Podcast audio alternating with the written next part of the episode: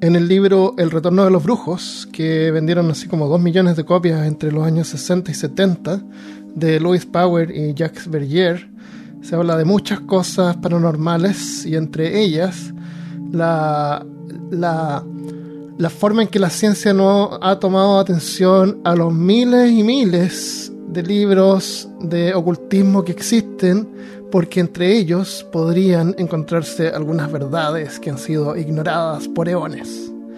Entonces, en este libro, El Retorno de los Brujos, hay una parte donde se mencionan de pasada, digamos, eh, unas baterías que descubrieron en Bagdad, que supuestamente eh, pudieron haber existido unos 200 años antes de la era actual, lo cual es bien antiguo y mucho antes de que Volta eh, creara la primera pila o batería en, 1800, en 1790, cuando publicó el paper sobre eso. Entonces, de eso vamos a hablar en el próximo capítulo. Eh, tenía el episodio medio dicho, pero eh, me puse a hablar eh, de, de química y de la parte eléctrica y cómo funcionan las baterías porque encuentro, encuentro que eso es importante para poder entender y juzgar si es que realmente las baterías de Bagdad son baterías o que eran y para qué pudieron haber servido de haber sido algo relacionado con baterías. Entonces, eh, lo que hicimos con Christian es que decidimos hacerlo en eh, como un crossover, no más que dos partes, sino que un crossover. Y en, el, en su podcast, El Imaginarium, eh, soltamos nuestra mente y hablamos sobre la parte más como mitológica de estas baterías, la historia de cómo las descubrieron también y el destino que sufrieron al final. Entonces pueden eh, buscarlo en el Imaginarium. Y en la próxima semana eh, vamos a hablar, en peor caso, sobre las baterías de Bagdad y la, cómo funcionan las baterías. Entonces me acordé de este libro, que es bien interesante, aunque no creo que sea verdad lo que sale, pero es interesante de todos modos. Y lo menciono en el episodio 22 de Libros Misteriosos. Entonces, eh, lo que hice es el episodio 22 y 23. Los junté los dos, le nivelé los, los volúmenes y acá está completo el episodio de los libros misteriosos, donde entre todos los libros que mencionamos, yo hablo sobre el, eh, los libros de Fulcanelli eh, y un poco sobre la, la alquimia, que tiene que ver con la idea esta de que antiguamente pudieran haber existido tecnologías que hoy ignoramos.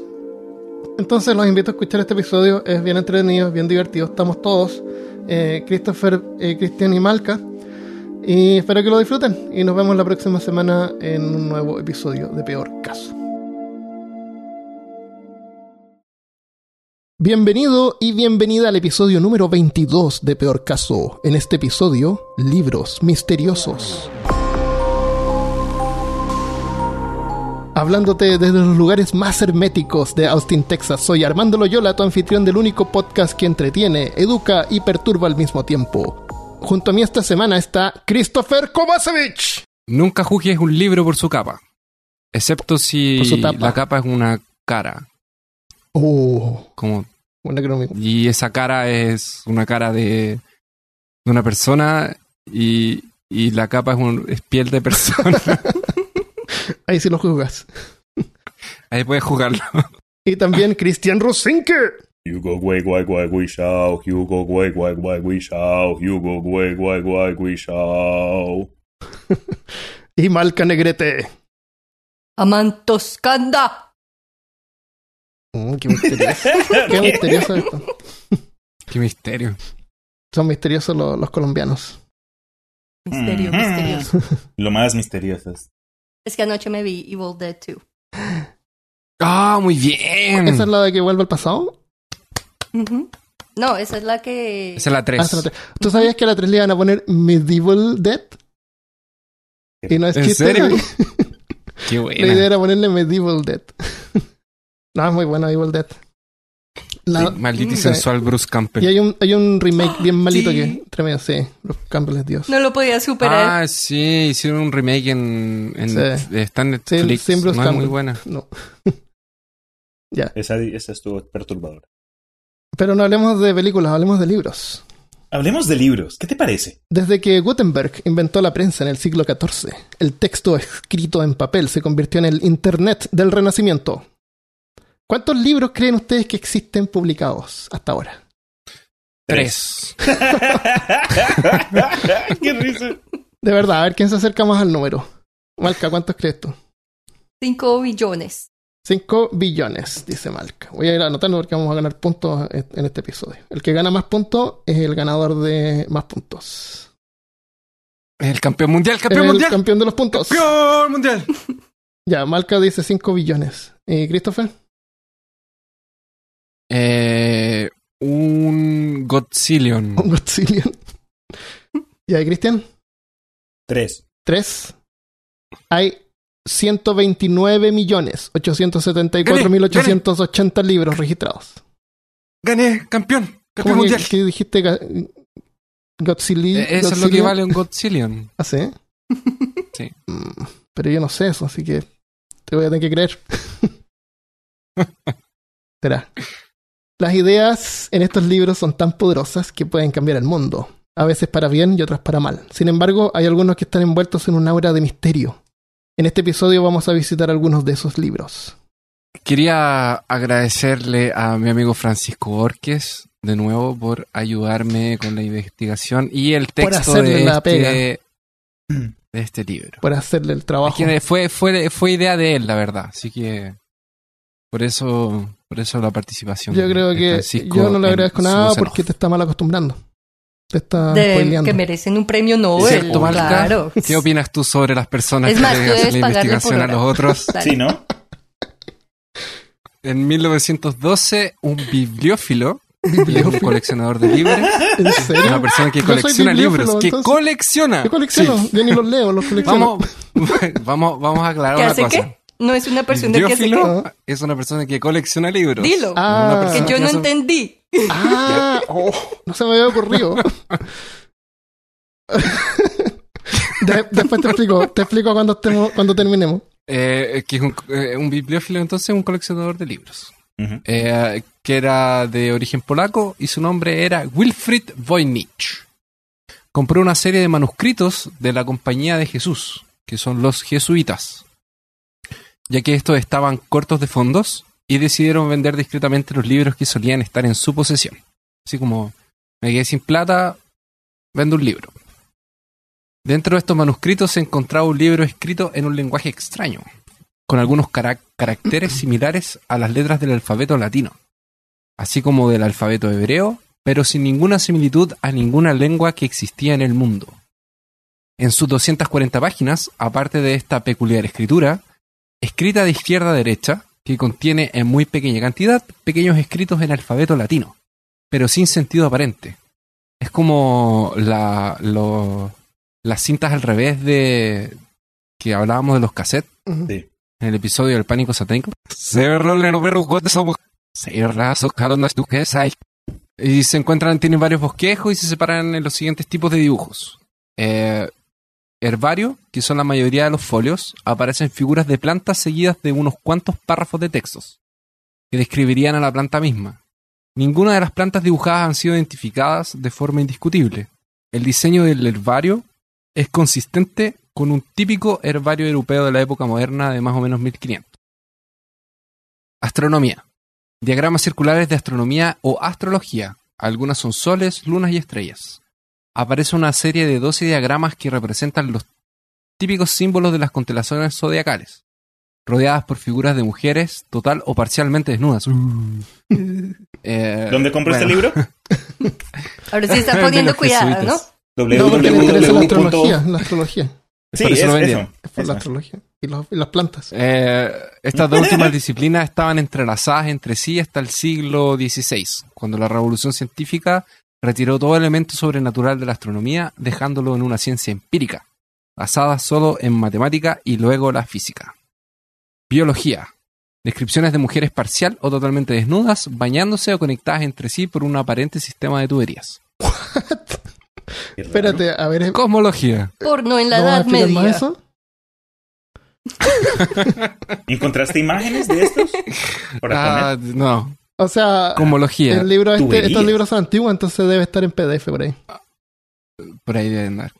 En cosmología, diagramas Oye, alguien que circulares colecciona de PDF sería como pedefilio, pedefilio. Pede- Oh, wow. Uh. Ok, Ya es la segunda, hermano. Oh. no, dale, disculpa. Bueno, la cosmología de nuevo son diagramas circulares de significado incierto que muestran figuras similares a islas, canales y castillos. Farmacéutica, aparentemente recetario de pociones con las plantas como ingredientes y objetivos que asemejan ser jarros de brebajes. Y finalmente recetas, lista de textos separando cada párrafo con una estrella a la izquierda. Yo creo que estamos delante del primer libro de rol o RPG de la historia de la humanidad. Oh, wow, ¿te Yo creo que imaginas? esto de aquí era un terrible trolazo. Yo creo que esto fue un, Yo creo. un tipo que se le ocurrió hacer un libro para jugar, tal vez. Imagina ¿Ves? que sea un primer, el primer juego de rol de la historia.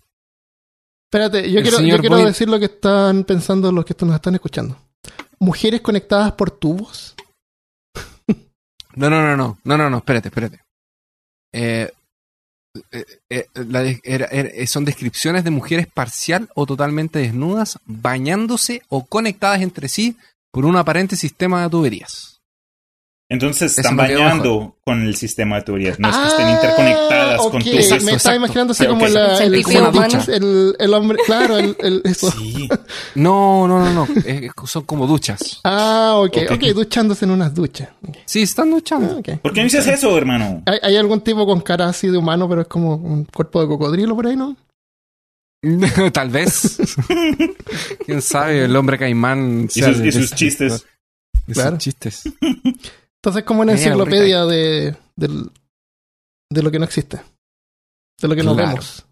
Es lo que no vemos. El señor Voynich nunca pudo descifrar su significado y luego de su muerte pasó a su viuda en 1930.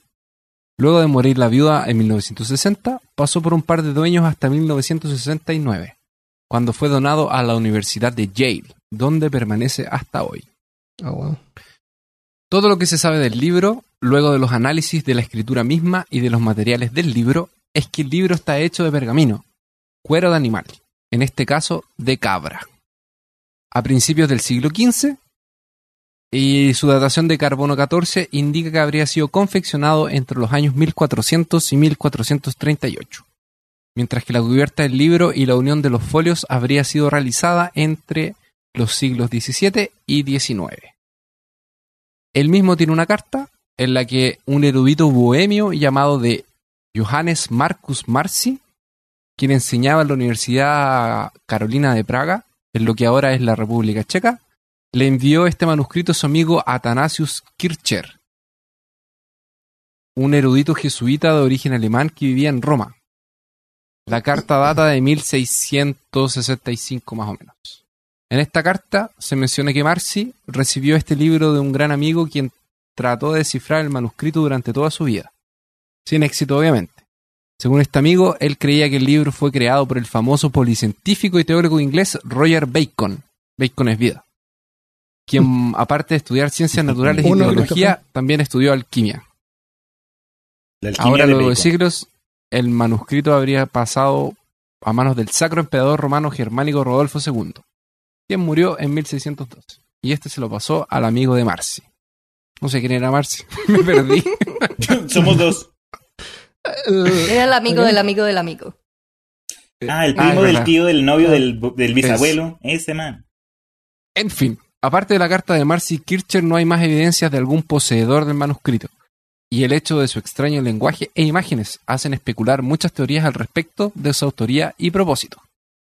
Aparte la típica teoría de que es una fabricación por el mismo Voynich, lo que queda en parte desmentido por los hallazgos de radiocarbono, hay algunos que especulan que el matemático y alquimista inglés John Dee, astrólogo real de la reina Isabel I de Inglaterra, lo habría fabricado, o al menos recibido, ya que se sabe que él tenía una colección de escritos de Bacon. Respecto del propósito del libro, parte del obvio herbario, que incluyen dibujos de plantas que algunos asocian a plantas del Nuevo Mundo. Las secciones astrológicas y biológicas son un misterio, que van desde alquimia, medicina hasta algún tipo de ritual. Como se dijo antes, si bien la escritura no ha sido posible descifrarla hasta el día de hoy, ahora gracias a la inteligencia artificial se han hecho hallazgos interesantes. En 2016, un estudio reveló que realizando un análisis de los caracteres del manuscrito, se lograron identificar palabras, y con esto se pudieron percatar de que el lenguaje del libro cumpliría con la ley del ZIP, del CEP. Zip. del ZIPS. ZIPS. Eso dijo la computadora. Zip. Esa dijo, ZIPS, ZIPS, no entiendo nada. Zip. Esta ley establece que el lenguaje real se da en la naturaleza que la primera palabra es más repetida de un lenguaje. En un texto cualquiera aparece el doble de veces que la segunda más repetida, el triple de veces que la tercera más repetida y así sucesivamente. En un patrón que se ve todos los, en todos los idiomas humanos del mundo y extrañamente no se cumple en los idiomas fabricados, como el élfico de Tolkien, por ejemplo, el Kinglon de Viaje a la Estrella, que es Star Trek, o el Navi de la película Avatar. Y Esa de los el- extraterrestres azules, nada a ver con Avatar, la leyenda de Ang. pero sí ocurren en el Dothraki de Juego de Tronos, ¿verdad? Los montacaballos. Claro, obvio. Me imagino que no. Bueno, No, no entendí. ¿Qué, qué fue? Es ¿Con juego. El, sí? el Game of. Thrones tiene un lenguaje también parece. Sí, tiene, ti- tiene los, los dos. Sí, tiene el lenguaje de los dos. Échanos la misma bolsa, Cristian, y no te preocupes. ok. Lenguajes inventados. Por ende, esto parece indicar que el lenguaje del manuscrito es efectivamente un idioma real. Por el hecho de que se. se eh, se atenta a esta ley, así como que realmente pasa. Ah, pero está, estaría codificado, esa sería como la, la cuestión. Ahora están buscando seguir utilizando la inteligencia artificial para poder descifrarlo, aunque no todos están convencidos de las conclusiones. Por mientras, el misterio del manuscrito de Voynich sigue sin resolverse y sus secretos escondidos. Y aquí hay dos menciones de la cultura popular, que el manuscrito de Voynich es una pieza importante en el juego de Assassin's Creed 4, Black Flag, Oh, nice. en donde sería un mensaje codificado a la civilización anterior. Oh, nice. Y hay un libro chileno de 2013 llamado Código Chile, escrito por Carlos Basso, el cual hay un misterio que resolver e involucra al mismo manuscrito. Qué chimba. Gracias, amigo Francisco, por, por esa, Sí, muy buena la recomendación. por, esa, por esas recomendaciones y por esta explicación tan eh, aclaratoria sobre el libro, el manuscrito de, de. Oye, Chris, mira, yo desde hace ah, un par de años he tenido unas ganas de comprarme Assassin's Creed 4 Black Flag y fue gracias a eso que me lo voy a comprar ahora entonces. Solo por esa razón. Tiene como cuatro años ese juego ya, ¿o no? Sí, pero dicen que es bueno. Dicen que la serie en sí es, en general es buena. Porque de hecho fue uno que, que salió para PlayStation 3 y PlayStation 4. Estaban como en la transición entre el 3 y el 4 y lo lanzaron. No he jugado ninguno, yo, pero el que sí quiero jugar es ese, porque tiene piratas. Yo tampoco, pero me dijeron que la película era horrible. Eh, Película de juego. haber sido mejor. ¿Qué se puede esperar? Sí, ¿no? Igual pasó con Warcraft y con Doom. No, Doom fue el peor, digo, bueno, de las películas recientes. Hay, hay peores películas. Street Fighter con Jean-Claude Van Son Damme. todas malas Uy, menos Mortal Kombat. O el de no, los Mortal Mario Kombat es Brothers. buena. Sí, pues por eso digo menos Mortal Kombat. Sí, de hecho creo que Mortal Kombat es como la mejor película de... Es la mejor película. Es la mejor película. Es la mejor película. tirín, Punto. tirín, tirín, tirín. No, pero ese manuscrito, no sé quién lo haya escrito, pero por, por lo que, por lo que me suena a mí, ese man era usuario de opio. ¿Sabes? Ese man se echó una volada y por debajo. uh, Si no, caballos y si no mujeres mira la. y tubos. O sea. si no mira el lenguaje, pareciera que estuviera escrito como en indio. Por la, por la vuelta. Yo realmente creo que era una joda. Yo también. ¿Sí crees? No sé. Sí. Sí, yo creo que era No. una joda. El- Uno tiende a pensar de que la gente en la antigüedad no tenía sentido del humor. Y, y parte de Muy eso cierto. pasa por eh, las fotografías que vemos antiguas en blanco y negro, donde la gente está súper seria. Y parece que lo habíamos mencionado. La razón por la que están súper serias es porque tenían que estar parados ahí como 20 minutos para que le tomaran la foto. Entonces no podían mantener. Lo mejor era mantener una, una apariencia, un, un rostro De neutro. Claro. Pero no era que tuvieran mal sentido del humor y siempre en la antigüedad. Y también tenían imaginación. No hay razón para Claro. pensar que no pudieran eh, haber pensado en algo así. Tú, Malca, ibas a hablar, pero no iba, pero después cambiaste. Hay un libro parecido a este. Sí. Que. ¿Cómo se llama? ¿Te- ¿Lo tienes anotado, no? ¿O no lo mencionamos? Porque hay otro libro que es como Sí, casi del mismo estilo. se, se llama el Codex Serafinianus y lo hizo un italiano, un artista italiano, y lo que él quería era Ah, darle al adulto la experiencia que tiene un, un, niño pequeñito cuando abre un libro y no entiende nada. Entonces, Ah, ok. Entonces se parece, pero ese no, es- no pretendió ser real. Es- no, desde el principio él dijo que era fabricado. pero tiene unos, una- un arte muy bonito y todo lo que tiene ahí está muy bacano. Para verlo. eh, échale una mirada al Codex Serafinianus. Lo vamos a poner en la página peorcaso.com. Este libro se llama Esteganografía y fue escrito en 1499. Fue un libro que fue prohibido por la Inquisición, lo vetaron completamente. Y fue escrito por un hombre que se llamaba Johannes Tritemi. Él era un monje alemán que era alquimista, matemático y era un aficionado a las ciencias ocultas y los fenómenos misteriosos, así como nosotros. Uh, No, a nosotros no nos gustan esas cosas. ¿Qué te no, digo? hablamos solamente de ciencia acá. No, ¿es de ciencia. Pensé que era de historia. el Es de historia también. ¿Esto es un Ah. podcast? ¿En dónde estoy? Ah, no te dije que ¿Quiénes nuestras son conversaciones ustedes? las grabamos y las publicamos ¿Dónde públicamente. estamos? ¿Qué, qué te pensaba que nos juntábamos a conversar entre amigos? ¡Nunca me ¿Me están grabando? Eso sí, Hay legal. una página, Cristian. Sí, ¿Puedes escuchar en eh, una página? esta es mi voz natural. Ah, Ya, originalmente se escribieron ocho tomos del- que eran parte del mismo libro, pero este monje tenía como mala fama, entonces gracias a pánico religioso quemaron los libros y lo que tenemos en la actualidad solamente son tres de los ocho que existen. De los dos oh. que ah. tenemos, um, eh, los dos primeros tienen instrucciones y ejemplos de cómo encriptar un mensaje y enviarlo sin usar un mensajero. Cómo aprender un lenguaje más rápido de lo que lo aprenderías normalmente. ¿Puedes repetirlo primero? ¿Qué dijiste? ¿Enviar un mensaje sin mensajero? Sí. ¿Cómo sería eso? Telepatía. Ya les voy a explicar. Ah. No sé hacer sonido de aguaman. Entonces, eh, él incluía esta información, cómo aprender un lenguaje más rápido, mejorar la memoria y metía todo esto entre oraciones e invocaciones. El tercer libro se encuentra escrito en un lenguaje que está completamente encriptado y tiene muchas tablas con números y tiene muchas listas en las que el man está tratando de diferenciar espíritus y darles rangos y hasta los horarios en los que cuidan las diferentes horas de la Tierra. Ya sé que el Espíritu Santo se va a dormir a las 9. Por eso es que los niños tienen que estar en casa antes de las 9. Porque ya a esa hora el Espíritu Santo no está afuera para cuidarlos. Exacto, eso, eso era lo que Eso le estaba decían a los niños antes. Entonces, la gente al ver este libro, de una vez empezaron a paniquear y empezaron a decir que él era un mago y un agente demoníaco porque decían que lo que era el libro era como un manual para invocar demonios. ¡Brujo! ¡Brujo! ¡Es un brujo! Lo que ellos no sabían es que Tritemios era un gran admirador de los filósofos que en un mismo párrafo pueden comunicar dos mensajes, uno a la gente educada y otro a la ignorante. En el libro él creó una manera de encriptar mensajes y conocimiento y disfrazarlo para que nadie ignorante pudiera entenderlo. Y tal como él quiso, hasta el día de hoy, ese libro es usado como una fuente y guía para diferentes grupos ocultistas y esotéricos porque ellos piensan que eso es un manual de magia negra.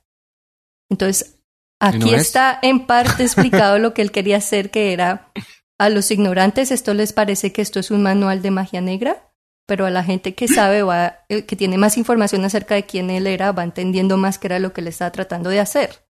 Él quería enseñarle a las personas ciertos conceptos, pero no quería enseñarle a todo el mundo, solo quería enseñarle a las personas que buscan y que se educan. Entonces cualquier persona de su generación que no fuera educada lo leía y de una vez lo tildaba de, de brujo o de mago. ¡Satanás! Sí, ok. Claro, porque la educación en ese tiempo era súper accesible. Y él, Inaccesible, y él ¿no? ayudaba a que fuera más, aún más accesible. A- aún más Exacto. accesible. Eh, a él le gente. gustaba que la gente supiera Claro. entonces las cosas. E- Era, Bueno. era como que hacía un, Un podcast, precursor. pero quería que tuviera así como dos seguidores nomás. Y nadie más lo escuchara. Como nosotros. Claro. Ya, el, el man era muy, am, ¿cómo se dice? Excluía a la gente mucho. Ellos, de hecho, crearon creó una sociedad con un par de amigos en la que se creían, mejor dicho, los duros y los más inteligentes. Más elitistas. Elitista, eso. Entonces, la gente que veía el libro se lo tomaba literal, además de que el tercer libro estuvo escrito en un idioma que él mismo casi que se inventó, suplantó letras por otras, los números por letras, inventó unas letras y las puso y, mejor dicho, encriptó todo. Y ese libro duró 500 años antes de que lo pudiéramos descifrar. En los años 90, dos Uf. científicos diferentes pudieron. Ah, no lo descifraron. Lo descifraron. Entonces, sí, imagínate la gente en esa época sin poder descifrar qué decía, eso es- le dio rienda suelta a, la- a sus imaginaciones y hasta en la época de nosotros, porque en este momento, si tú buscas en YouTube por el, por el mago Triterius, encuentras gente diciéndote en la actualidad que era un gran mago y que sigamos sus enseñanzas y cómo hacer los ritos, invocar y todo en este momento. ¡Qué risa! Entonces, O sea, hay gente que no entendió la explicación que él mismo dio a sus escritos. Sí, como que no, cap- no captaron el mensaje. ya. No vieron la segunda parte. No- Y de hecho, en, en, en los años 1600, um, un hombre dijo que él había logrado descifrarlo y escribió un libro para decirle a todos las respuestas y su propio libro también lo escribió con un lenguaje encriptado. Entonces nadie lo ¿Qué, entendió. ¿Qué le pasa a esta gente? Oye, pero qué loco más inteligente. Es el ego. Ahora, los científicos que descifraron el libro eh, ahorita en la actualidad encontraron frases que no les hacían mucho sentido, como, por ejemplo, no te fijes de ese monje, le gusta beber buen vino y es raro. Oh, Me gusta el monje. esa era la Creo que soy monje, el monje. entonces. Creo que soy monje porque solo me gustan los mejores de los vinos. ¿Y eres rara? Mm, díganme, díganme ustedes. Entonces, ellos no saben, ellos no saben si es que ahí hay un mensaje oculto en lo que descifraron, aún hay otro mensaje oculto, o simplemente que les falta contexto por lo que cinco de los libros fueron quemados. Hay que ir más profundo. Y después, después de que pudieron descifrar el libro, se volvieron a ver el libro del, del hombre que en los en 1600 había dicho que lo había podido descifrar y sí lo hizo.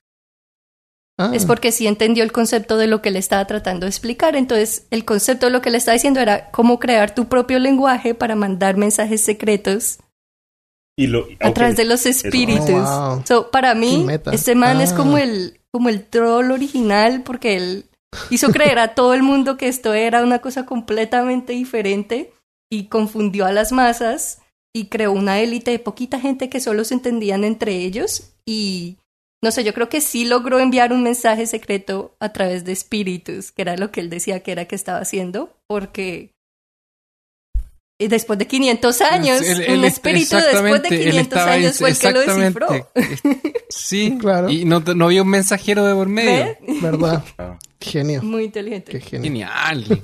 Genial. sí, Qué bueno. Entonces. Ta- ta- tal vez él, él fue el que entendió primero el, manuscrito de Voynich. ¿Puede ser? ¿Puede ¿Qué, ser? Año, ¿Qué año era este libro? Puede que es que una de las partes que se les perdió. Ah, es de 1499, eran casi de la misma época. Ah, ok. Sí, casi como 50 años después. Bien. No, pero yo realmente, yo, este gallo la embarró para ser eh, inteligente. Me cayó bien. Te cayó bien. Sí, Podríamos hacer eso, ¿Cómo se llama? podríamos tratar de, de hacer algo en el, en el podcast así, así como hablar algo, pero que solamente la gente que escucha el podcast entienda. Solo lo los iniciados entienden. Los iniciados. no sé, pongámonos a hablar al revés. Dejemos mensaje oculto. O, o, o o hablemosles de nuestro. El, el que, el que ponga en Facebook lo que dijo Christopher antes, eh, se gana un punto. Un punto. Puntos, En nuestro ranking de Un puntos. punto, claro. Punto de peor Punto caso. ganado. ¿Ustedes saben quién es, eh, quién es el quinto integrante de Peor Caso?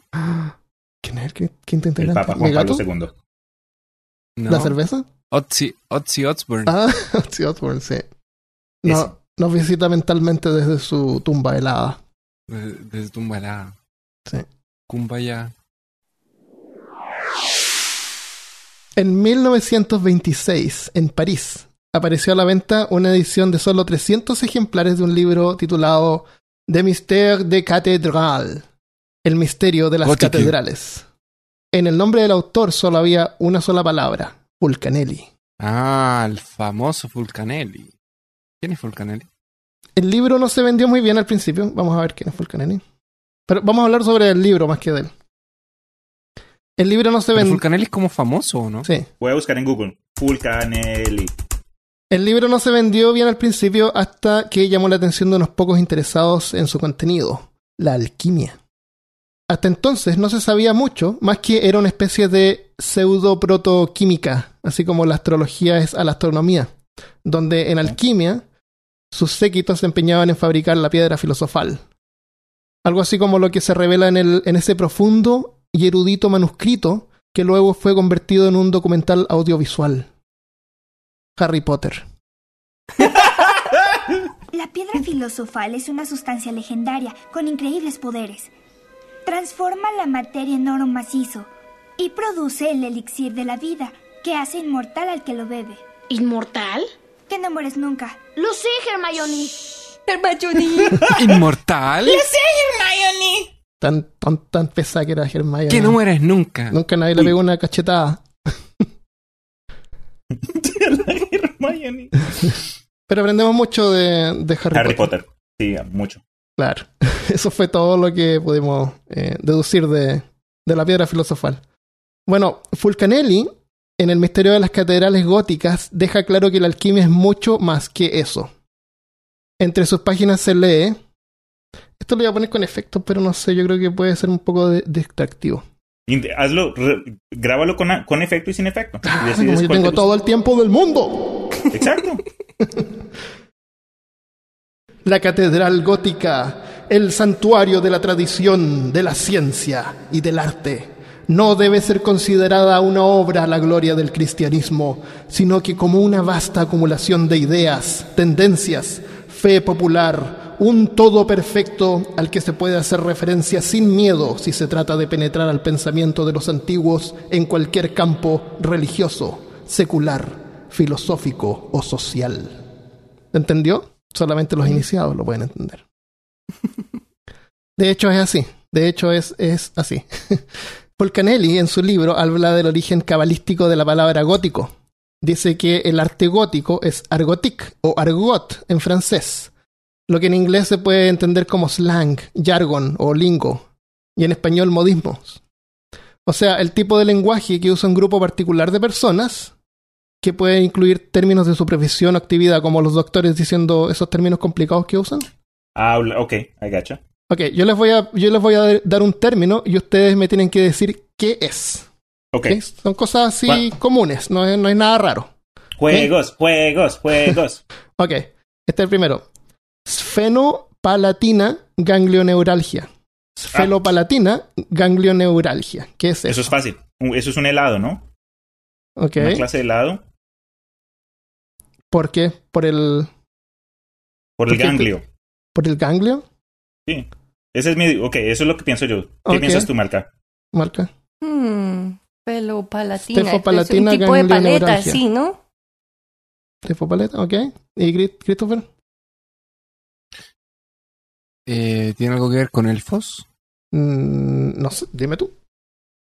Estos son términos reales. No sé si tú crees en los elfos que son reales, pero. Yo, yo creo que, que es. Yo me identifico como elfo, la- por favor. Ah, ok. Co- ¿Cómo era? Eh, Sfenopalatina ganglioneuralgia. ¿Es feno o feno? Sfeno, con Es ese al principio. pat, pal, Ah, pat- ¿Tiene alguna diferencia? ¿Es, es fenopalatina? Ganglioneuralgia. Ah, es simple. Eso tiene que ver con la boca y con los elfos. Porque y con el- la paleta. la palatina, la palatina es la parte de arriba de la boca. Ajá. Los ganglios son los ganglios. El sabor del Y helado. el esfeno es el esfínter. Entonces quiere decir que cuando tú tomas algo, tú vas a ir al baño. Eh, Así Ciencia. Tú haces trampa con porque tú trabajas en, esa, en ese campo. ok, yo creo Claro, que. viene de Yo creo que ganan todos. ¿Por qué? Porque ese término es el término, el nombre que tiene cuando tú tomas helado y como que se te congela el trigémino. Y, y si no sientes que se te congela el cerebro. ¡Sabor! ¿Viste? Lo dije. Desde Colombia Sí, para el mundo. Pero, pero Cristian dijo helado. es cuando se te congela en la cabeza, así como. ah. Ya, Eh, le voy, Eso lo le voy a dar un principio. punto a, a Cristian y ustedes también ganan un punto, pero es como un punto más chiquitito. ¿Ya? el mío es más grande. no, Puede no, ser no. medio punto. Medio punto, claro. También podemos, si que no usar matemática. Ya. Si yo le doy, si yo le doy mi medio punto a la marca, ¿le ganamos a Cristian? No, no son transferibles los puntos. Uh, baila. Ya. Enuresis nocturna. Enuresis nocturna. Cristian, Cuando no puedes ir al baño en la noche. cuando no puedes ir al baño, ¿ok? Porque tienes el, el está tu anus está contraído durante la noche. Ok. Creo, creo que es un término que se usa cuando alguien, como que- quien habla cuando está dormido, pero creo que este término que dices es cuando uno comienza a rapear mientras duerme. Entonces sale con unas rimas súper buenas ahí mientras. "Ah, paleta, comienza, cala, cata, cata". Eso es lo que creo. Ok. Yo creo que si es que hay algún doctor escuchándonos, que no creo. Estoy muerto de la risa. Te imaginé que está operando. Claro. Yo sé eso. Se le- le pega el taco. Sí, le pego Ahora no- taco. no. Perdón. Perdón, ahora no tiene pezones.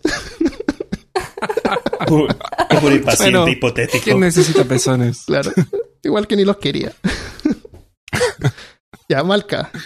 Enuresis nocturna. Es la manera de invocar un demonio que viene y te hace cosquillas en los pies por la noche. Ok. Esa iba a ser mi segunda adivinación. Enuresis nocturna es cuando no se hace pipí en la cama. Durante Y el no día. Ya, nuevo fue casi como lo que yo dije. No, en la noche. Pero fu- La fue casi diurna es como lo que cuando yo no se hace pipí en de día. no, yo, yo creo que yo me merezco un punto. Porque, Mm, Sí, se la doy. Esa, Christopher ganó. Mm, Ok, damos un punto a Christopher. ¡Eh, campeón mundial! Ya. Beisalgia. Beisalgia.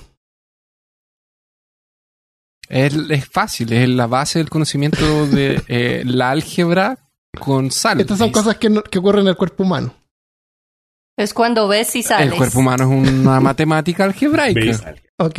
Cuando ves y sale beisalgia. Como beisalgia. Beisalgia y coges la pizza. Ok. Es curioso. Dijiste que es un proceso. Son todas Corporal. cosas que le ocurren al, al cuerpo humano, son términos médicos. Hmm, veis algia. ¿No es cuando vos veis a algia que está por allá? ¿Vosotros veis a algia?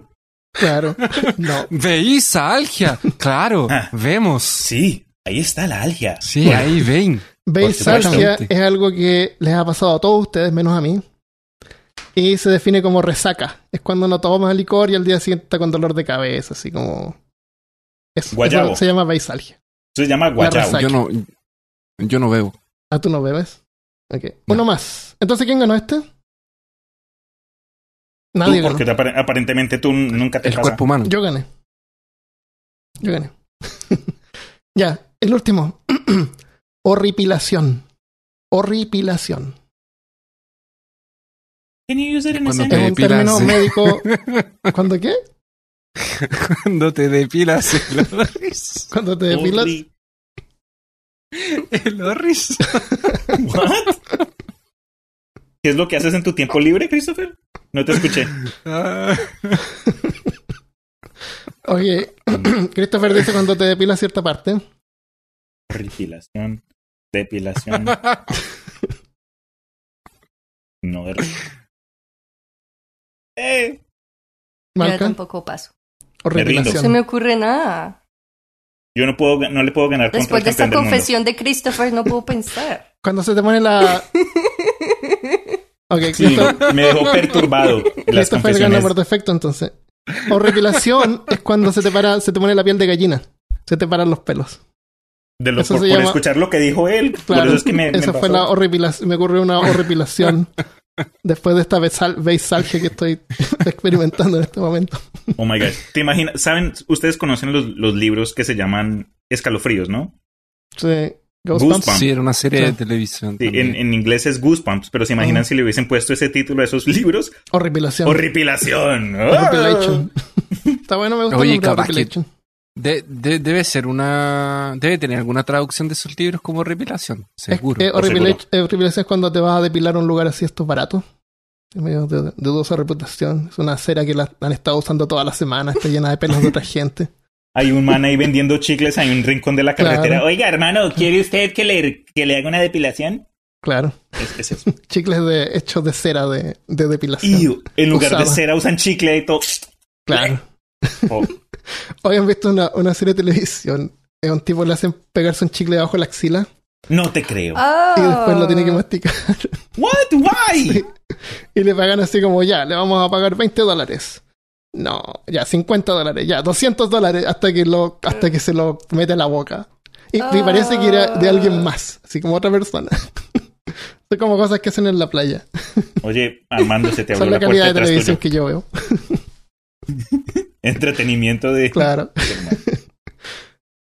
Hoy es día de confesiones. Eh, ¿Qué dijiste? Te Armando la puerta. Sí, tiene- tienes fantasmas. Tu puerta. abrió la puerta. Tu puerta. La Saca el otra. perro. Ya. Este tipo de lenguaje, estamos hablando de libros. ¿Verdad?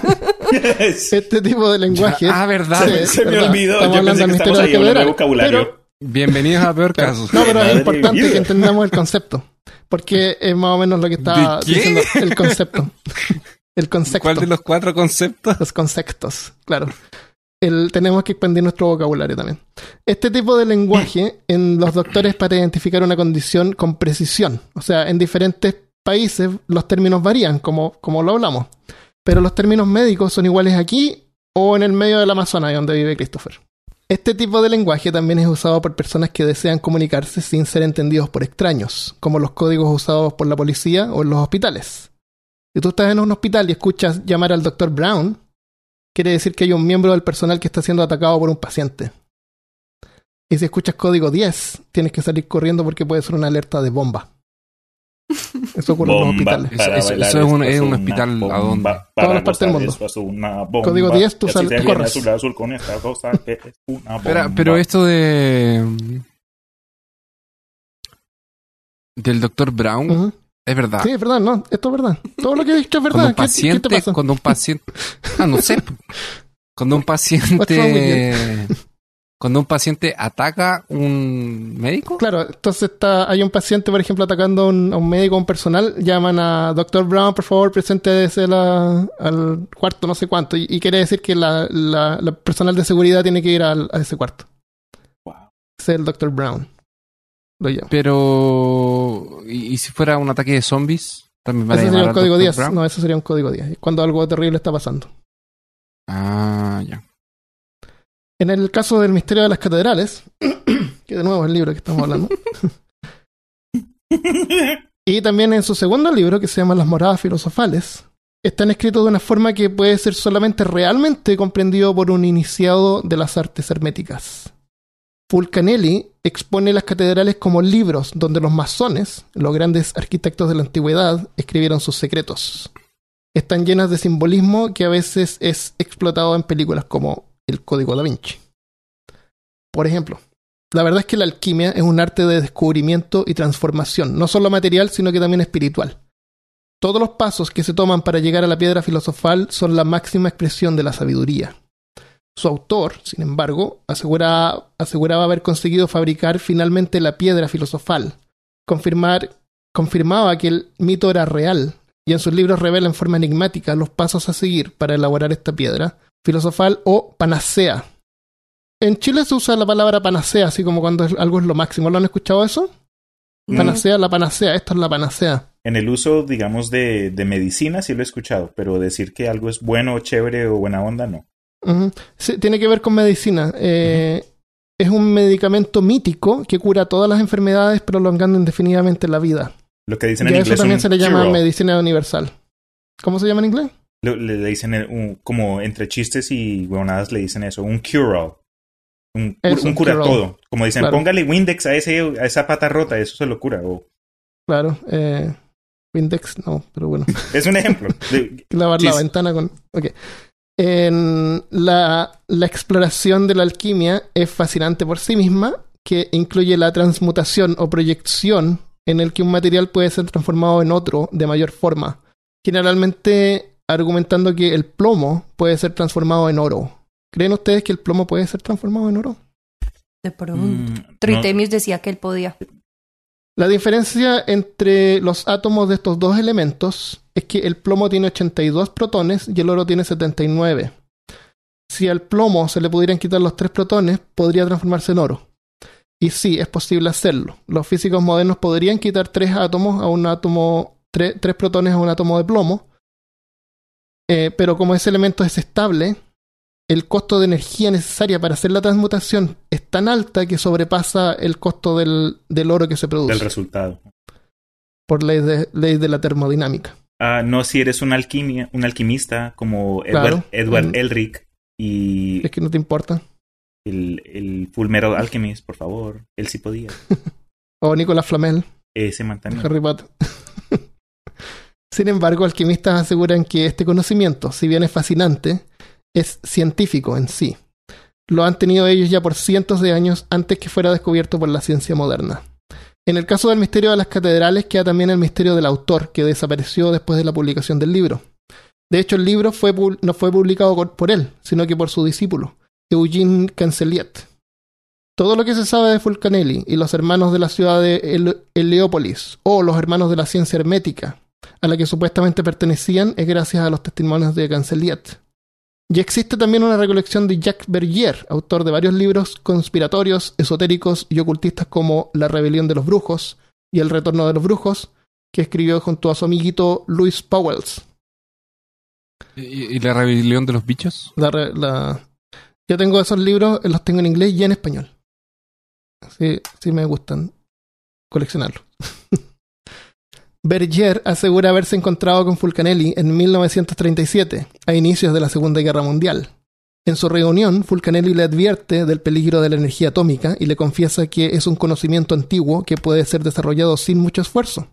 Dice textual, ciertos arreglos geométricos de materiales altamente purificados son suficientes para liberar las fuerzas atómicas sin recurrir a la electricidad o técnicas del vacío. El secreto de la alquimia es esto. Hay una forma para manipular la materia y la energía. Cuando Berger le pregunta sobre la piedra filosofal, Fulcanelli le responde, eso no es más que aplicaciones, casos particulares. Lo esencial no es la transmutación de los materiales, sino la del propio experimentador.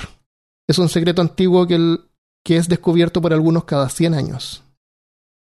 ¿Y, ¿Y en qué se convierten entonces? le pregunta Berger. Volcanelli le responde, tal vez algún día lo sabrás. ¿Qué? Uy. Me- Volcanelli, Para los que quieren saber, sí, para los que quieren saber más de alquimia, yo le, le- les recomiendo Full, Full Metal Alchemist. o Harry Potter y la piedra filosofal. No, pero qué chévere. Es, esa, esa última conversación que acabas de relatar. Me... Sí. Es, más, es mucho más larga y es súper interesante. Mándame un enlace. Me quedó súper Sí, ahí habla así como de si se organizan los materiales de forma geométrica y cosas. chévere. dude. Eh, Fulcanelli deja... Oye, y, y es interesante que una conversación que, que aparece en una época del tiempo en que se tenía una noción, eh, tiene una noción de la estructura molecular, pero no Sí. era una cosa comprobada. Exactamente. Y, el- y lo otro es que él, no lo puse porque no quería alargarlo tanto, eh, pero Berger era, era, trabajaba en ciencia y tenía contactos con físicos que estaban trabajando y era el inicio de la Segunda Guerra Mundial. Entonces dicen que Fulcanelli fue y como que fue a advertirles de que no siguieran investigando eso porque era peligroso. Pero él tenía la intención de que Berger lo comunicara a, la, a, a científicos franceses para prevenir un desastre. Pero obviamente no le contaron. Y, y, y on- así como semanas después de que esto se supone que pasó, eh, un científico, parece que era alemán, descubrió el plutonio o algo así, un- una cosa relacionada con la... No lo vi tan a fondo porque como no lo iba a hablar.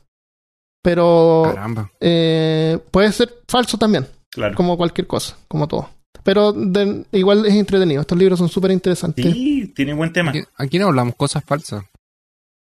Fulcanelli deja instrucciones eh, a su discípulo Canceliet de publicar su segundo libro, Las moradas filosofales para fines del siglo.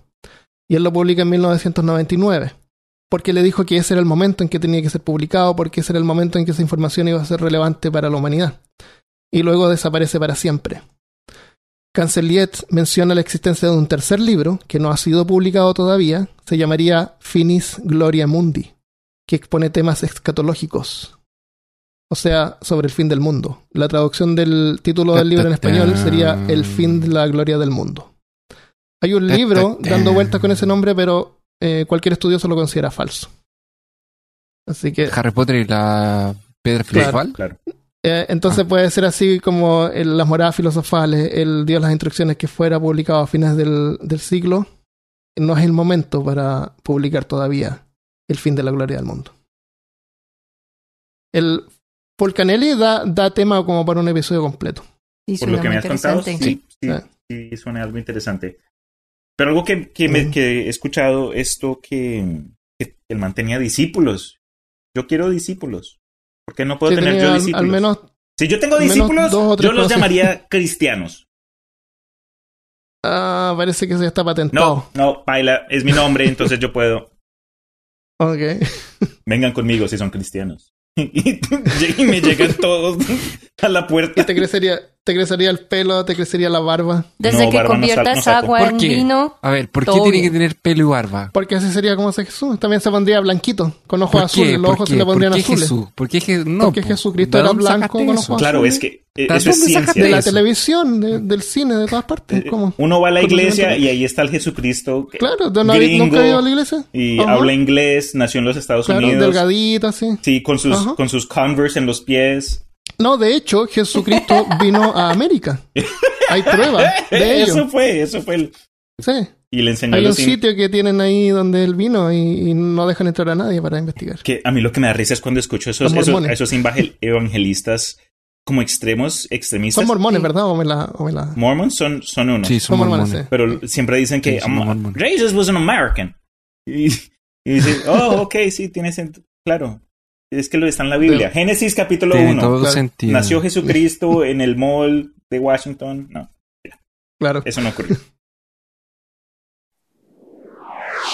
Maleus maleficarum maleficat eraum aesim. No. Ah, Maleus Se maleficarum te, se te olvidó maleficat traducirlo. earum aeresim. ¿Estás haciendo un hechizo? ut framea potentissima contere, ah, conte, conterens. O más comúnmente llamado como el martillo de las brujas o el Maleus Maleficarum. Fue escrito por eh, fue escrito en 1484 y publicado en 86, 87 por ahí por dos monjes alemanes dominicanos, Hendrik Kramer y James Sprenger. Sprenger. Esto fue en Apuesto que el século XV, más o menos. Eh, si bien que él no, este libro no eh, incitó o no inició eh, la cacería por las brujas, sí eh, fue sumamente influyente en el pensamiento de católicos eh, sobre y algunos protestantes sobre la brujería, brujas y wiccas y ese tipo de, de cosas. ¿Wiccas? Y tú, sí.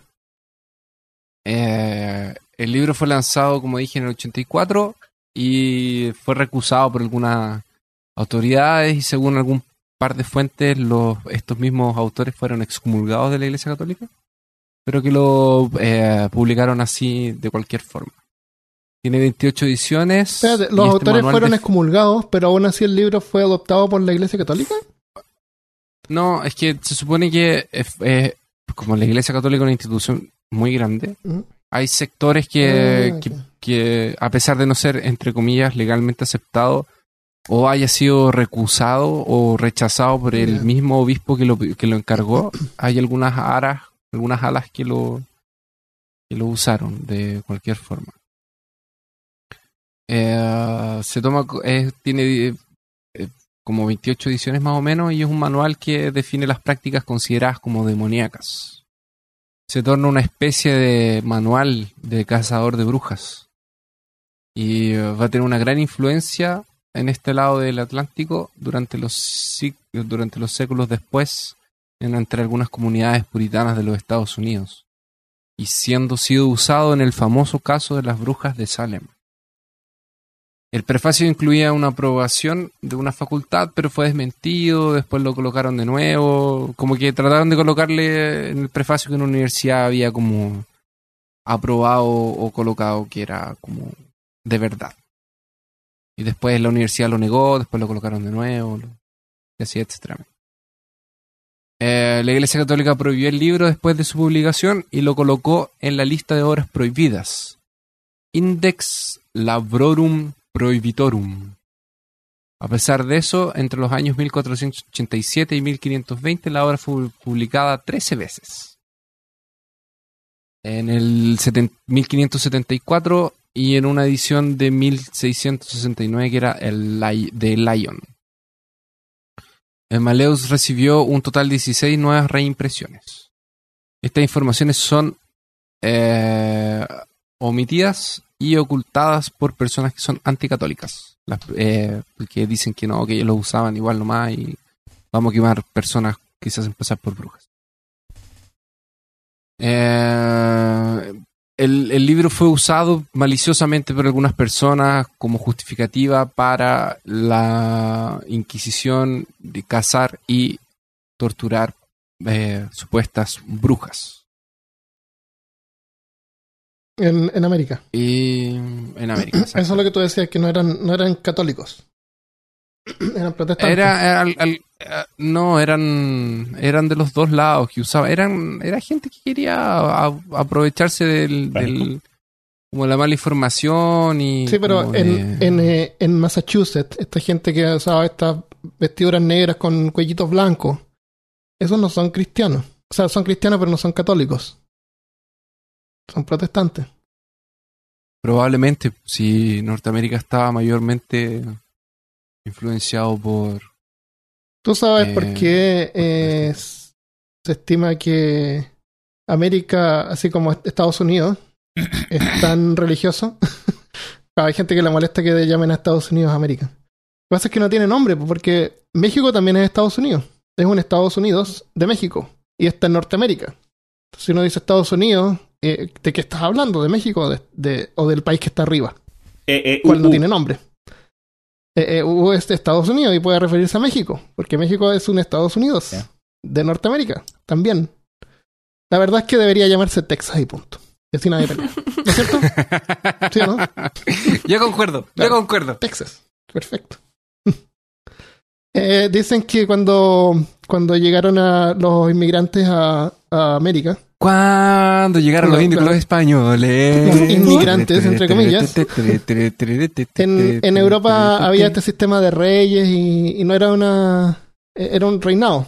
Pero en América no tenían reyes, entonces tenían que tener esta figura así como, como a la cual mirar y, un líder o algo así. y respetar. y Claro, necesitaban esa visión. Entonces, por eso es que se volvieron tan religiosos, Vea pues. porque no había un rey.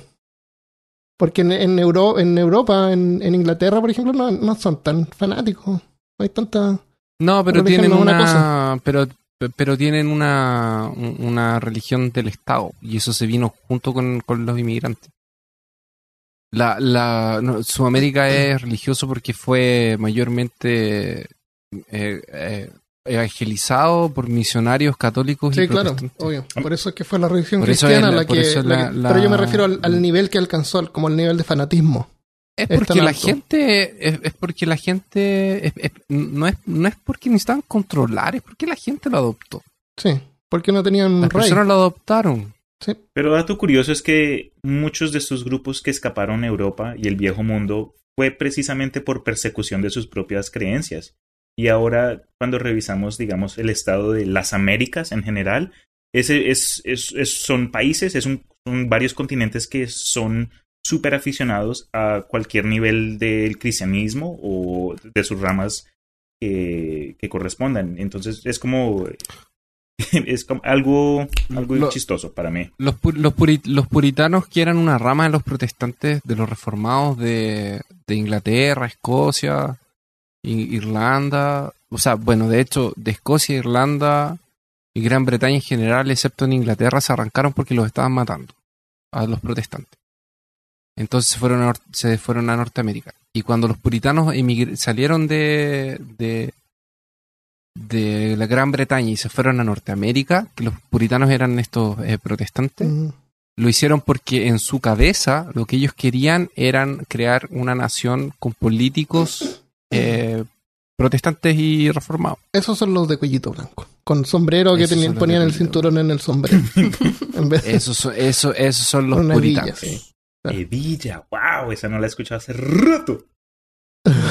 Hebilla. Parece Bueno, que el, el, eso. el, el Maleus Maleficarum tras- trae innúmeras y exageradas descripciones de, hasta cierto punto, eh, apelativas e incoherentes. El libro se divide en tres partes distintas, siendo cada parte que se subdivide en capítulos llamados de preguntas o cuestiones.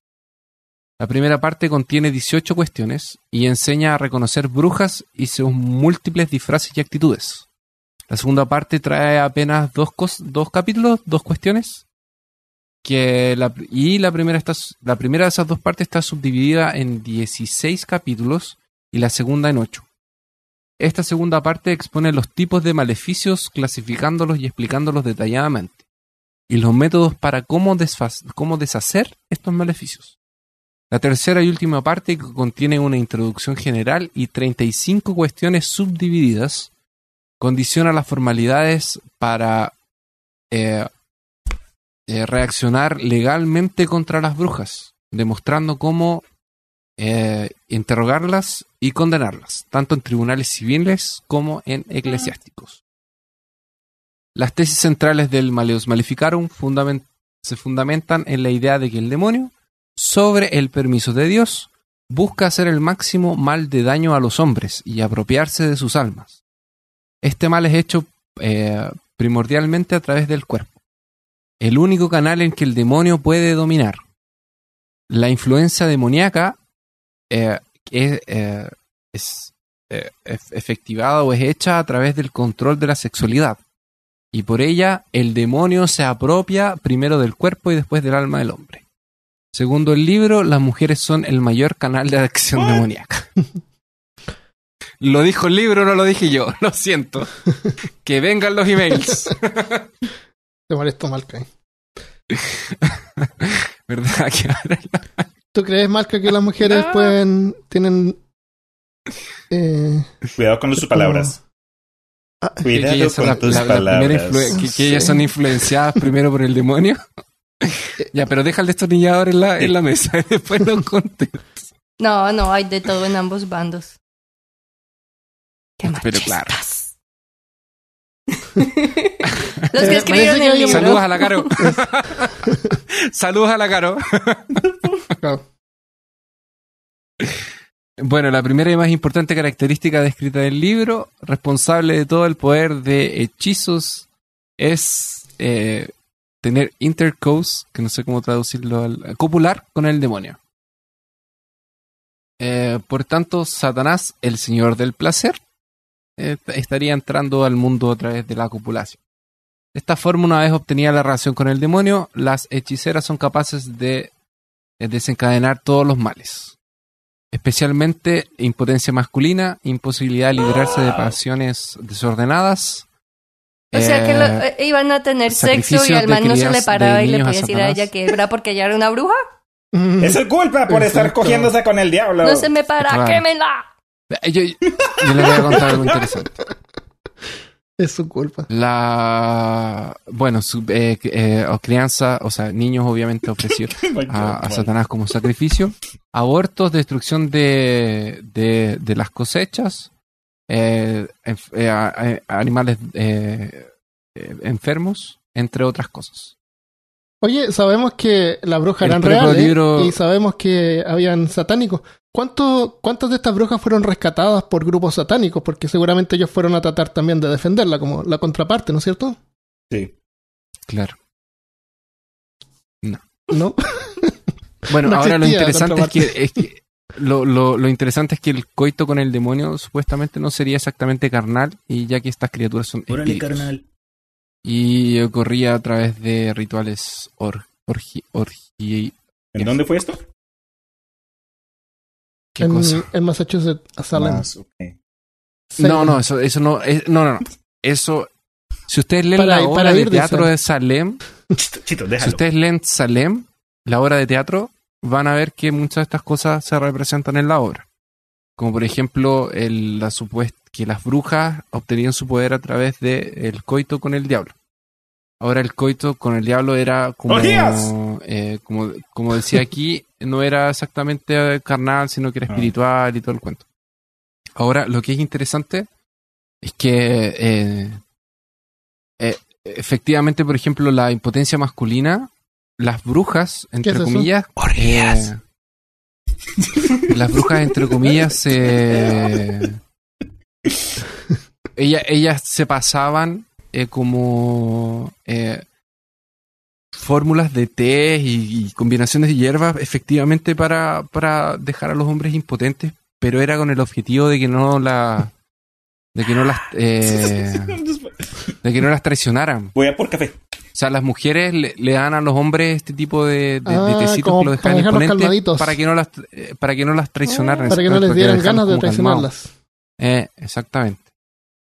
¿Y eso es verdad? ¿Eso lo, lo hacían? Sí, ¿O lo eso es intentó- verdad. ¿O alguien lo intentó hacer? No, pa- eh, eh, por ejemplo, a, a- a las familias del interior, en el comienzo de, de la República de Chile, en, en los pueblos del interior, era una práctica súper común. Yo, yo sé que hay mujeres malvadas que te dan así un montón de comida, cosa que uno se siente así como ah, agotado y ya no, no le dan ganas de salir. Después de la tarde ¿no? Claro, Queda así es tirado. culpa de las mujeres malvadas. Te dan así. ah. No, pero lo que dice Christopher tiene sentido. Como una clase de. de- No, Sí, sí, es sí, sí. verdad. como mantener la relación bajo control, pero es, algo que de pronto. Sí. Tiene, sen- no es algo que me gustaría que, para- que me hicieran a mí, pero tiene. Lo he escuchado. Eh, hubo una aparición por ahí. Es un fantasma. Samantha está atrás tuyo. Es Casparín. El, en cambio, los hombres son tontos los hombres porque los hombres tratan de hacer lo mismo, Yo soy pero en vez de darle así poción y tecito, un, el, el estúpido se iba con flores, con chocolate, para así como que mantenerlo así, es que no lo... no- son, somos tan estúpidos. Yo nunca leí ¿Cuál sería entonces el equivalente de los hombres? Si las mujeres malvadas, de acuerdo a ustedes, supuestamente ponen hierbas No para. existe porque el no hay maldad en el hombre, no existe eso, no, imposible. No, Eso, no, un reseco que le ponen en eso té no para que eso, eso no ocurre. se cierre. Claro, claro. Un tecito así Ay, que es, es tiene claro. Mejor me voy a quedar callado. peor caso, Ya, Mi, mi continuemos. imaginación está muy dispersa en este momento. Hours. cabro. claro. 1728. Los rumores de que los muertos son poseídos por espíritus diabólicos rondan por Alemania. La gente acostumbra enterrar sus muertos boca abajo, con la boca llena de piedras y de tierra, y hasta con las mandíbulas amarradas. Esto sucede porque al exhumar varios cuerpos, encuentran que tienen sus bocas llenas de pedazos de su propia carne y de los lines de sus ataúdes. Este libro se llama Este, este, este feliz es por el Dr. Seuss, ¿no? Sí, Feliz y colorido, claro. para niños. De Masticatione Mortuorum in Tumulis, que significa de la mas- o sobre la masticación de los muertos en sus tumbas. Es un libro escrito por otro cura alemán, que si no se han dado cuenta, los curas alemanes son el tema que tenemos aquí en todos estos Sí. Son putos muy libros. creativos, ya vimos. Mm. Los alemanes en El general. episodio de hoy no son libros misteriosos, son curas alemanes. libros alemanes. Libros de curas Eso, alemanes. eso es. ¿Qué le hacían a esos curas Porque alemanes? era alemán también. Ah, este se llama Michael Ranft. Y es, el libro es su intento por aplicar la racionalidad, la mucha o poca que él pueda tener en su época, y lógica al problema que estaban teniendo. Escuchaban gritos y gruñidos proveniendo de las tumbas después de que ya habían enterrado a sus difuntos. Y cuando exhumaban los cuerpos encontraban que la- el- el muerto había devorado todo lo que estuviera a su alcance. Entonces se comían su propia carne, se comían la, la tela con la que cubren el, el ataúd por dentro, tenían la boca llena de todo eso. Mm. La explicación de muchos era que o los, ah, los demonios habían poseído a los muertos o que era que los muertos eran vampiros. No, Zombies. ¿No se les ocurrió que podían haberlos enterrado vivos? Esa no era una opción. No, pues Armando, ¿cómo se ah, te ocurre? ok, perdón. Por si te favor, entierran es porque están muertos. Sí, ah, Usa Si no están muertos no te hermano. pueden enterrar. Claro. Se vieron World War claro, Z. no, tiene, Es tiene razón. lógico. Tiene razón, Christopher. ¿Alguna vez viste a alguien vivo siendo enterrado? Yo no. Es que no piensas. no he visto a nadie siendo parte persona. Este monje, él escribió el libro para refutar esa idea. Así, El cura escribió el libro porque les decía, no, ¿cómo se les ocurre que los demonios van a poseer a los muertos? Los demonios solo poseen a los vivos. Y él les decía que el vampirismo no existía, sino que era un fenómeno psicológico. Él sí trataba de explicarlo racionalmente. Él decía que si alguien moría de forma repentina, eso le iba a causar angustia y horror a, a los familiares o a los vecinos, entre todos los que vinieran a ver al muerto, y se iban a imaginar que lo iban a ver o que el muerto se había salido de la tumba a ir a matar a otros. Oye, una pregunta, Ujú. Malca. ¿Qué diablos les importaba a ellos esto? Porque. ¿Por qué abrían las tumbas para ver? Hab- ¿Habrían así que eran como fetichistas? ¿Qué? Porque después de un tiempo abrían las tumbas a ver, a ver si se comió el, el- el- la piel o el, el- el interior del ataúd. Porque, escu- porque o escuchaban sea, gritos. uno entierra a alguien y no abren. Porque Ah, es como si tú vas al cementerio en este momento, es completamente silencio, Sí. pero esto era en épocas en las que ibas al cementerio. E- Es más, leí que hay gente Claro. que iba y lo hacía por como buscar adrenalina, a ver quién se atrevía a ir al Mm. cementerio, porque se escuchaban rugidos que, y, y gruñidos que eran como, como los de un marrano, algo bien tétrico, y ellos se iban y me escuchaban eso.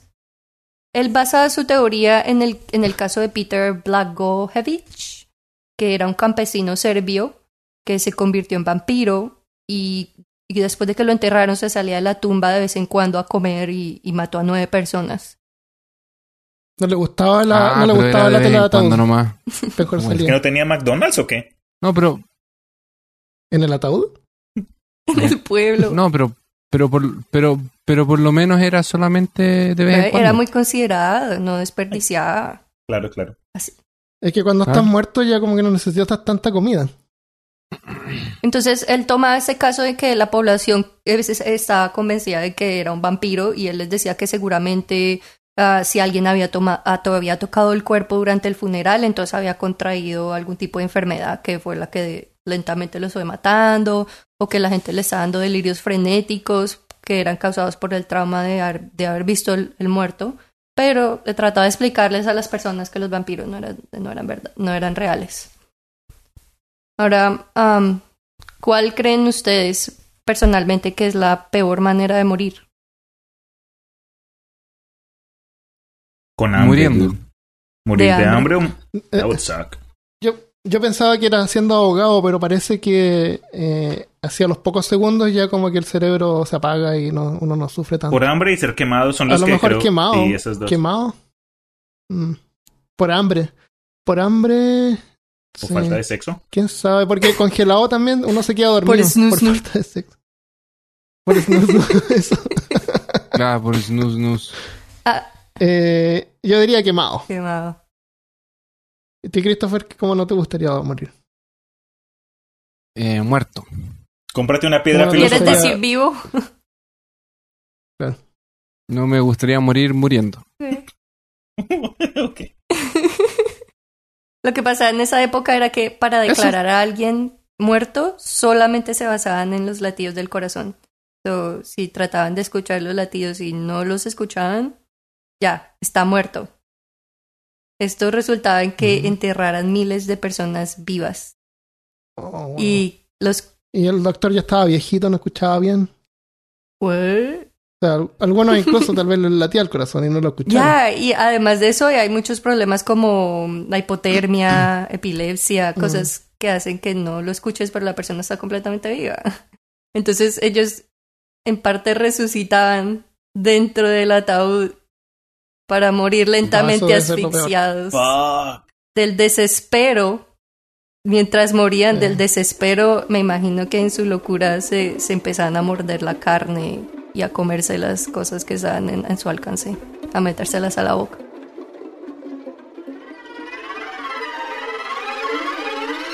Con el tema de la malca, me acuerdo de dos casos en el pasado donde varia gente, bueno, solo hablo de una, eh, no me acuerdo el nombre, pero me acuerdo que creo que en los 50 o algo así, había una, un autor que cada vez que él se iba a dormir, dejaba una nota al lado de su escritorio diciendo si me encuentran muerto, no me entierren sino hasta creo que tres días, por lo que él mantenía una fobia de ser Ah. enterrado vivo.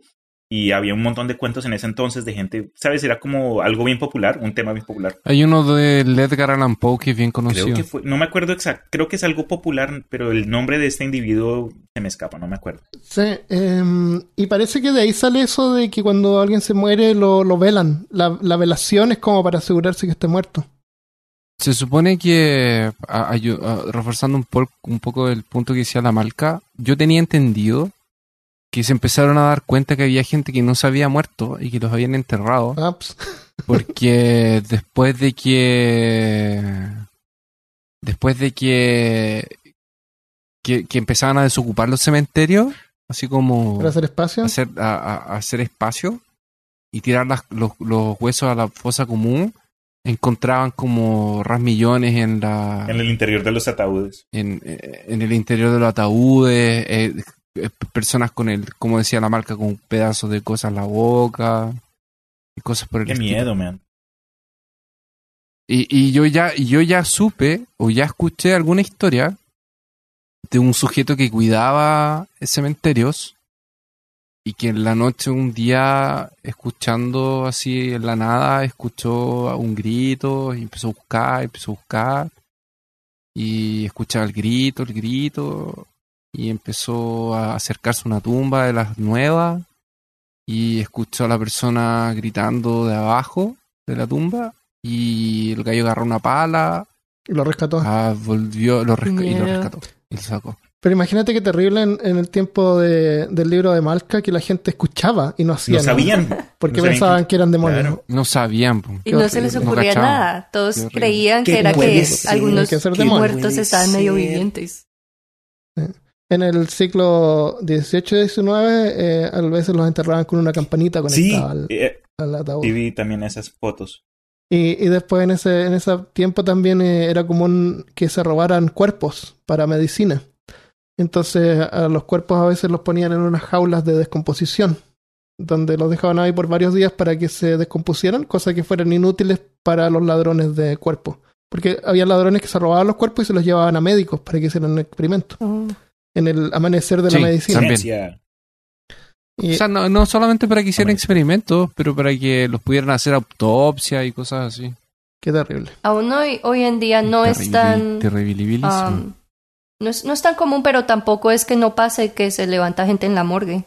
Sí, muy cierto. Pero mejor despertarte en la morgue con por lo menos Ya, que en el por fuera ataúd. que en el ataúd, dude. Y antes de que te Ah, hagan sí, la es verdad, que es verdad. Yo prefiero despertarme No en la la morgue, Imagínate verdad. el tipo que está trabajando en, el- en la morgue. Uy, qué o sea, ninguna consideración por el trabajador. Pobre ¿no? O sea, si Ah, tú te verdad, despiertas, es que tienes que, hay que quedarse tener quietito. tino. Tienes que tener... Yo le diría con cuidado. Eh, Yo le diría, disculpa. "Pe- Claro. perdóname, Está Enrique. como frío, ¿no? Mira, Claro, no, no te quiere molestar. Señor, disculpe. Claro, pero no eh, estoy mi, muerto. nombre, mi nombre es Cristian y Eh, ¿Me no puedes sacar el bisturí de entre las huevas, por favor? ¿Será tan amable? Vos Yo, necesito picando. estar más tarde, por favor. aún me sirven. las, voy a- la- las quería terminar de usar. Perfecto. ¿Cómo se llama ese tomo? Malcation, el más masculín masculificarum. El mas- Mm, Bolification. de masticatione mortuorum in tumulis. Ah, de la es- masticación de los muertos en sus tumbas. masticación. Uno de los tomos más peligrosos y codiciados por quienes pr- eh, practican las artes oscuras es el famoso Necronomicon. Les pregunto a ustedes, ¿cuándo fue la primera vez que ustedes escucharon del libro? ¿Recuerdan? Eh, yo fui en alguna de las historias de Lovecraft. Tú, Malcation, ¿qué, qué- ¿cuándo fue la primera vez que lo escuchaste? Hmm, La primer, primer vez fue cuando me vi la primer película de Evil Dead. Yo también. Esa fue la primera vez que yo lo vi. ¿Y tú, Chris? Cuando tuve un ejemplar en mis manos. Ten- Eso lo explica todo. Así fue que cambiaste de cara. Pero cuidado, cuidado, Christopher, por lo que dicen, que cada persona que ha estudiado el Necronomicon Mm. ha llegado a una muerte horrenda. Cuando yo vivía en La Serena, vivía en una, en una región que se llamaba Peñuelas. Y quedaba entre Serena y Coquimbo. Y era una región antigua, pero que era habitada por personas que tenían granjas, que tenían eh, como espacios para cultivar. Entonces eran, por mucho tiempo quedó sin casas habitacionales. Y, y además de eso tenía un par de colinas que dividían las dos ciudades entre Serena y Coquimbo. Y en una de esas colinas había una mansión de una familia muy antigua, que de hecho eran amigos de mi familia, Oh, se me había olvidado esa mansión. de los Sí. de los de los Varela. Ya casi no queda nada. Mi ¿De los Barrigón mi- Varela? Mi familia, mi familia Varela viene, porque yo soy Kovacevic Villarroel, pero la familia de los Kovacevic, que se casó con los Varela, venía de una ciudad de interior, que, y era una ciudad que justamente era conocida porque habían brujas. Y del Eh, interior, Y supuestamente Del, del interior, interior de- significa de la- de la hacia, región. hacia la cordillera. hacia, Eh, hacia la no, cordillera. claro, en vez del mar. Entonces, esta que andaban en esta- ropa esta interior. Claro, agarraban ropa interior. sorry, sorry. Chi- Ese es mi, Eh. mi primer chiste culo, I got a point. ¡Cling! Es verdad. Y estas dos familias era mi- esa familia mía del lazo sanguíneo de paterno, que era de mi abuela, la verdad, era muy amigo con esta familia que tenía esta mansión en esa colina. Y, esa familia terminó con un hijo único que tenía más o menos la edad de mi papá, que ahora debería tener unos casi 55, 56 años pero que ya falleció y con eso se acabó la línea ahí y terminó la familia. Y ellos tenían una, una mansión, entre comillas, una casa grande en una de estas colinas. Y una vez fuimos a visitar con mi papá y había una biblioteca pequeña y dentro de los libros que estaban ahí había un Necronómico Damn. que Oh. tenía, de hecho tenía una, una capa eh, como color marrón, media roja, pero era como, era como cuero curtido y enfrente tenía eh, algo así como dos hoyos rajados y era un libro grande, así tenía dibujos adentro y estaba escrito como entre árabe y alguna cosa extraña. No sé, pero yo lo encontré así normal, nada más. Aunque muchos quienes hayan escuchado su nombre piensan que posiblemente sea un libro antiguo o de pronto un concepto del género del terror creado en los últimos 50 años, la verdad es que ninguno de esos dos es cierto. La idea del Necronomicon fue creado por, eh, por una idea o un sueño, mejor dicho, que tuvo un buen amigo de nosotros, el famoso Howard Philip Lovecraft. ¿Lo han, lo- lo han escuchado? ¿Lo conocen? Es un No. momento. Cuéntanos más. Chiste super, tiene chistes muy buenos ese man, bien, bien amigable. El Necronomicon fue mencionado por primera vez en la historia de El Sabueso o The Hound de 1924, pero el autor del libro fue mencionado en la historia La ciudad sin nombre en 1922. Según las propias obras de Lovecraft, el autor del Necronomicon fue un hombre llamado Abdul al-Hazred, nacido en Yemen durante el califato Omeya de 665 a 750 DC. Al-Hazred se le denominó el árabe loco, daba sus creencias, experiencia y sabiduría. Em, a diferencia de toda su familia y los contemporáneos de su época, Abdul al-Hazred no participaba en la fe musulmana, sino que él veneraba a unas entidades sin nombre que a él llamaba Cthulhu y Yog-Sothoth. El, el- el libro fue escrito con título Kitab al-Asif, lo cual en el árabe traduce algo ¿Que le saquen qué? que le sacan el ¿Que le Kitab al-Asif. qué? Tú no- no te- Que le saquen... Ah, no, disculpa. eh, en la traducción de árabe, a Kitab al-Asif supuestamente traduce algo como el rumor de los insectos de la noche. En el folclore, Las cosas que se llevó a la Quítenle las cosas a la Kitab- CIF. Kitab- Perdón. Ya, perdón, perdón. Eh, en el folclore arábico, la interpretación de los insectos representa más a demonios como los djinns y los gules. Los Dijin. Ujú, ujú. Esos son los genios. Sí, exacto, para los que no sepan. No fue hasta 950 CD que se tradujo al griego, bajo la traducción que nosotros conocemos, Necronomicon. Tuvo una gran difusión entre los filósofos y hombres de la ciencia durante la Baja Edad Media, pero dado a los horribles sucesos que le ocurrían a quienes lo estudiaban, el libro fue condenado por la Iglesia Católica en el año 1050. En el año 1200 1228 el libro se tradujo al latín, en lo que se volvió su versión más famosa, pues, según la ficción lovecraniana, aún quedan ejemplos en latín, mientras que las versiones en árabe y griego se consideran tomos perdidos. No es ficción. Claro, de acuerdo a la historia del Necronomicon por el propio Lovecraft, solo cinco instituciones del mundo tienen copias.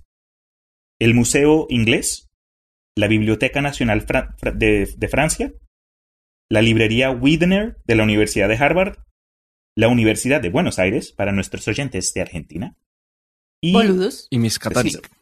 Y la Biblioteca de la Universidad Miskatonic. Bueno, eh, para quienes hayan leído muchas de las historias de Lovecraft, sabrán que en varias historias, coleccionistas privados tenían o encontraron copias perdidas de alguna otra forma. Lo raro de la existencia de este libro es que no se sabe mucho al respecto. De las cosas que sí se incluyeron en los relatos de Lovecraft, se sabe poca información, pero de lo que sí sabemos, sabemos que el, el Necronomicon contiene cosas como fórmulas olvidadas para la invocación de entidades de todo tipo, explicación y raíces de la magia, sus condiciones y secretos. El Necronomicon también cuenta la grandeza de los antiguos, sus legiones, su influencia y cómo hacer para abrir las puertas necesarias que los regresarán a este tiempo y este espacio. Tan peligroso es el contenido del Necronomicon que se le atribuye la muerte de su propio autor. Para los que no sepan, Abdul al-Hazred fue devorado y despedazado a plena luz del día en un mercado de Damascus En una plaza. por un ser Mm. invisible. Ese fue, eh, Sí, eso sí, es ese, fue eh, la primera muerte El que le escribió Lovecraft para, para Hay, escena. hay evidencia anecdótica de ello. Si van a Damascus, ahí van Sí. a ver los chorros de sangre donde fue devorado. Claro. Pero esa muerte me dio, cuando leí eso, dude, qué tremendo, qué forma tan épica de, de, de salir. De morir. Sí, pero morir? después. De morir, de morir muriendo. muriendo cuando mueres. Pero supuestamente cuando ah, murió Lovecraft, un- otro autor como que trató de expander el universo del el mito de Cthulhu y canceló la muerte de, de, de Abdul y lo, y le dio otra muerte toda, toda, como dicen ustedes, toda fome. Pero esa muerte original se me hace una chimba, porque, ¿sabes? Un misterio, lo que es. No, sí. Supuestamente también algo que, que vi, que en su versión del Necronomicon, él había hecho un mapa eh, mostrando dónde estaban las, digamos, le- los países, los continentes perdidos y, pa- y ciudades perdidas como Ib y Releg, la ciudad inundada donde vive Cthulhu. Pero en fin, eh, algo que también encontré durante la investigación de este, de este libro eh, es que el, propio el propio Lovecraft recibió tantas, eh, tanto correo de fans y gente curiosa en general preguntándole más información de cómo, cómo encontró los datos. eh, e incluso al Vaticano le han llegado, Pero sí es de verdad. al Vaticano le han llegado una variedad Sí. de consultas preguntando que, le, que la iglesia les dé permiso de, de ir a, a- a leerlos, porque el Vaticano tiene una, una biblioteca enorme y muchos creen que el Vaticano tiene una copia de este libro eh, en sus en sus en sus en su posesión. En sus arcas. Sí, Hay, hay, hay tres copias de. Se conocen tres copias del Necronomicon eh, esparcidas por el mundo. Una, es- ah, ah, una copia está en la Universidad de Miskatonic, la biblioteca. La otra está en la Universidad de Buenos Aires. Y la tercera copia se encuentra perdida en alguno de los. con algún eh, coleccionador de libros. Esas son las tres copias que se, que se tienen conocimiento. a mí el, la historia que me gustó más que incluye el uso o donde el libro del Necronomicon es un punto importante del cuento es The Dunwich Horror, el horror de Dunwich, donde el brujo que como que inicia todos los problemas de los eh, personajes principales del cuento tiene su propia versión, creo que es en griego, escondida en una de sus de donde mantiene toda su información. Es un, es un buen, buen cuento. Pero para finalizar este, este dato de, de las entrevistas que dio H.P. Lovecraft, una de las cosas que él comentó fue que si alguien fuese a escribir una versión del Necronomicon, no sería más que una decepción para todos nosotros que al leer su- el nombre del libro en un cuento nos ha creado como una sensación de, de temor, porque nada, nada compara con eso. Él dejó Mm. la, la des- la descripción del Necronomicon de forma tan, tan abierta para que, Abi- abierta. para que nosotros pudiéramos como que rellenar el vacío. Y con eso sí estoy de acuerdo. Creo que en muchos casos una de las razones por las cuales un videojuego que se convierta en película o un libro que lo conviertan en película es más bueno que la versión de cine es porque no- nosotros podemos usar nuestra propia imaginación y rellenarlo como queramos, las voces, las personalidades, los detalles mínimos, pero Cuando se hace la, la película se vuelve finito. sí, es no lo pude haber dicho mejor y, yo. y ahí se termina. No es cierto.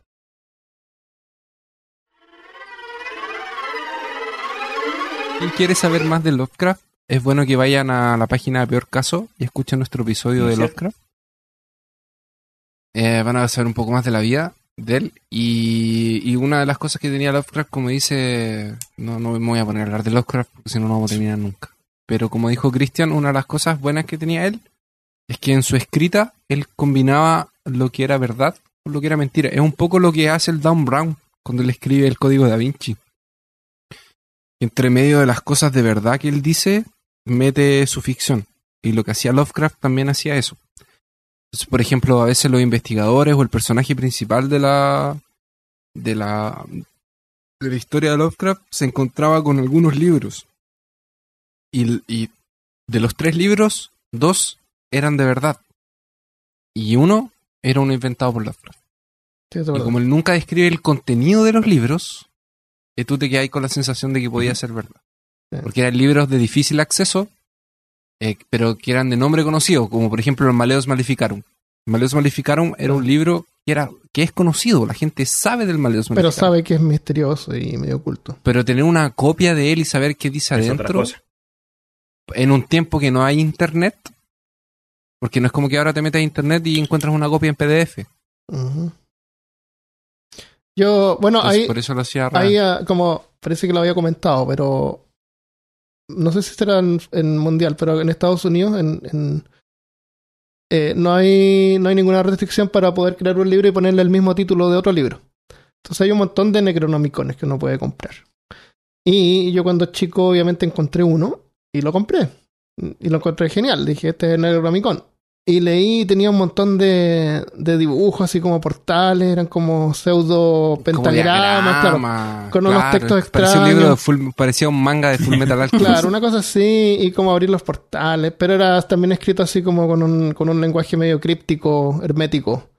Eh, lo escribió alguien, así como fanfiction. Y hay gente que lo compra y si alguien lo encuentra por ahí, seguramente no es real. Pero quién sabe. Debemos crear nuestra propia copia. Pero en lugar de Necronomicon ponerle el peor casicón o algo así. Claro.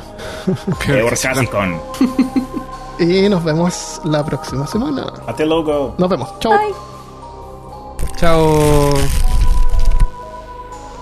¿Qué es eso? Un libro, es el episodio de libros. Ah, un libro. Ideas. Ideas, bro. ya. Chao. Pero, no chao.